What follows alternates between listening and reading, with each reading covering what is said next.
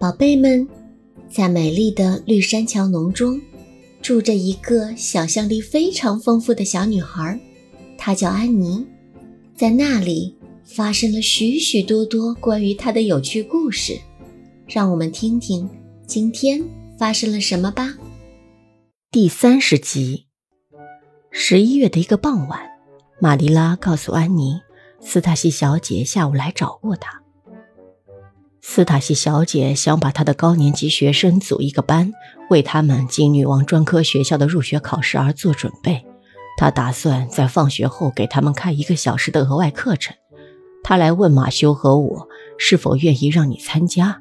安妮，你自己怎么想？你愿意上女王专科学校，将来做个教师吗？哦，玛蒂拉，那是我一生的梦想，梦想了半年了。自从上次卢比和简说起入学式课程的事，但我那时什么都没说，因为我想说了也完全没用。我喜欢做教师，但学费贵得要死吧？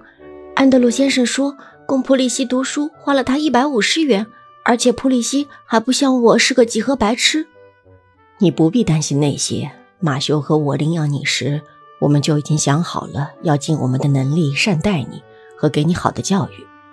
我认同一个女孩应该学会自己挣钱养活自己的观念，不管她是否被迫这样做。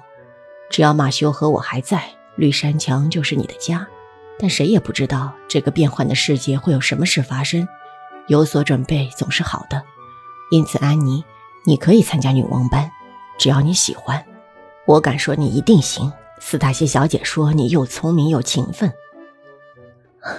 马尼拉，谢谢你。我非常感激你和马修，我要努力学习，做到最好，给你们争光。现在我对学习的兴趣更大了，因为我生活中有了个目标。阿伦先生说，每个人都应该在生活中有个目标，诚心诚意的去追求。只不过他说，我们首先要确认它是个有价值的目标。要成为斯塔西小姐那样的教师，我认为是个有价值的目标。玛丽拉，你说呢？我觉得教师是个很高尚的职业。女王班终于组成了，吉尔伯特、安妮、卢比、简、乔西派伊、查理斯隆，还有穆迪参加了这个班。自从那天在水塘边恳求原谅而被严词拒绝后，吉尔伯特对安妮雪莉的存在与否采取了视而不见的态度，而安妮发现被人无视的滋味并不好受，她甩甩头，告诉自己并不在乎。但这无济于事，在她任性的女性的小心眼深处，她知道自己很在乎。如果她有机会再回到灵光湖边，她的回答将非常不同。突然，她暗自惶惑地发现，自己对她久藏的旧日怨恨似乎已经消散。在她最需要她作为支撑力量之时，她消失了。她反复召唤那番事件和情绪的记忆，试图重温旧日那满心愤怒。然而没有用。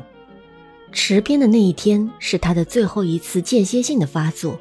安妮认识到自己不知不觉中已原谅和忘记了昔日的事，但太晚了。至少，无论是吉尔伯特还是其他人，甚至包括戴安娜，都猜测不到他其实是如何懊悔当日的举动，如何希望自己当时不是那样傲气和讨人厌。除此之外，冬天在一轮愉快的事物和学习中过去。当学期结束时，教师和学生都同样感到快活。快活的假期绚烂地展现于他们面前。安妮那天晚上回家，把所有的课本堆进阁楼的旧行李箱，锁上，把钥匙扔进放毛毯的箱里。这个假期里，学校的书我看都不要看。整整一学期，我已经尽我所能努力学习了。这个夏天，我要放纵我的想象力，撒野乱跑。哦，你不必吃惊，玛丽拉，我只让他在合理的范围里撒野乱跑。